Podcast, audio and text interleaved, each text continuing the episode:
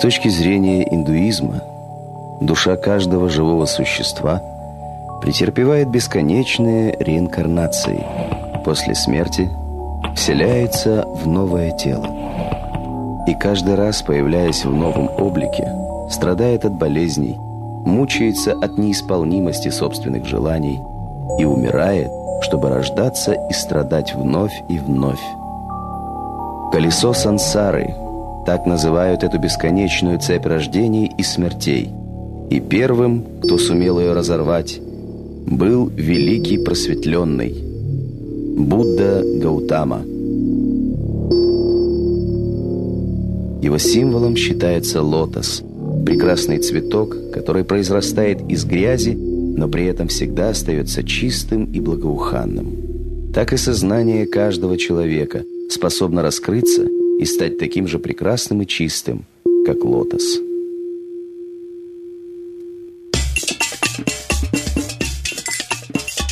Его имя было Сидхартха, а фамильное прозвище – Гаутама.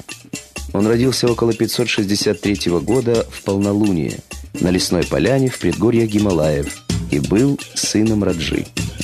Мудрецы предсказали, что младенец станет или великим царем, или великим святым – Отец Сидхартхи сделал все, чтобы пресечь стремление сына к духовной жизни.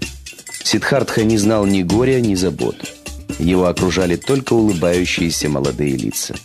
Отец запретил в присутствии Сидхартхи говорить о болезнях, страданиях и смерти. Но однажды, когда царевич ушел тридцатый год на прогулке, он вдруг увидел дряхлого старика – Гаутама был потрясен, когда узнал, что старость – удел всех людей. Еще более глубокое впечатление произвела на Сидхартху встреча с прокаженным, а затем и с погребальной процессией. Гаутама узнал, что жизнь любого человека, даже богатого, полна страданий, и они будут вечно продолжаться в будущих воплощениях. Гаутама решил во что бы то ни стало найти способ остановить вечное непрекращающееся страдание. Тщетны были слезы родных и уговоры отца, который в надежде отвлечь сына приглашал танцовщиц и устраивал праздники. Решение царевича не поколебало даже весть о рождении сына. Появились еще одни цепи, только и сказал Сидхартха. В 29 лет он оставил роскошный дворец красавицу жену и маленького сына, переоделся в бедное платье и отправился на поиски истины.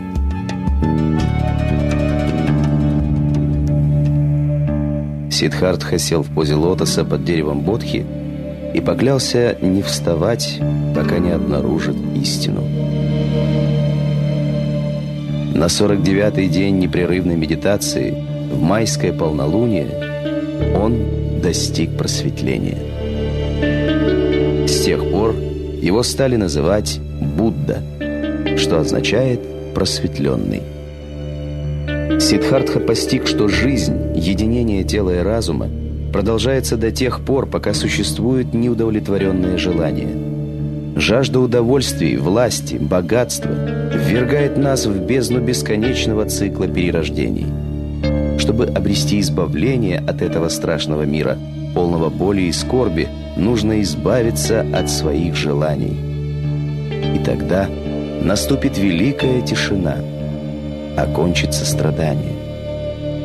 Душа просветленного войдет в нирвану, в сладость вечного молчания.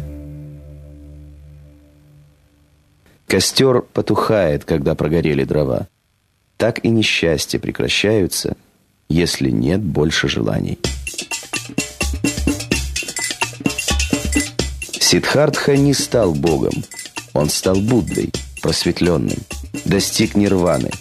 Но все-таки вернулся из царства вечного покоя в мир, наполненный страданием, чтобы рассказать людям о своем открытии. 45 лет Будда со своими последователями проповедовал свое учение в Северной и Восточной Индии. Куда бы он ни приходил, толпы людей собирались, чтобы услышать его наставления. Его религия была доступна людям любой касты. Его общину щедро одаривали монастырями и парками. В них он и жил со своими учениками. Будда назвал свое учение восьмеричным путем. Это смирение, щедрость, милосердие, воздержание от насилия, самоконтроль и отказ от крайностей. И от аскезы, и от потакания собственным желаниям. Будда Гаутама дожил до 80 лет. Он оставил мир в майское полнолуние в хижине простого дровосека, окруженный своими ближайшими учениками. «Ничто не вечно». Таковы были последние слова Будды Гаутамы.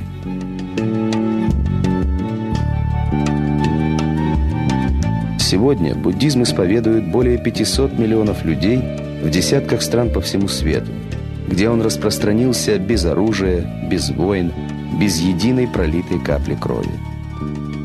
Чтобы достичь просветленности и чистоты духа, Будда, рожденный человеком, победил свои страсти и желания, подобно тому, как цветок лотоса, который, вырастая из грязи, всегда остается чистым, а смыкаясь на закате, погружается в самого себя, источник просветления и чистоты, недоступный скверне земного мира.